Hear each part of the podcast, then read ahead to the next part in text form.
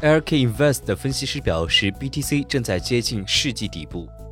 木头姐 Cassie Wood 旗下 ARK Investment 分析师在社交媒体上称，由于不利的宏观环境，比如经济衰退、美联储继续加息等，比特币等风险资产可能会继续遭受损失。分析师分析了两个指标，一是未实现净亏损，该指标下降百分之十七，表明比特币可能会再次遭受修正。根据分析师的说法，NUPR 在之前的市场周期底部曾跌至约百分之二十五。另一个是两百周均线，比特币在本次熊市中首次在短期和长期成本基础上跌破两百周均线，表明加密货币之王可能正在接近另一个世纪底部。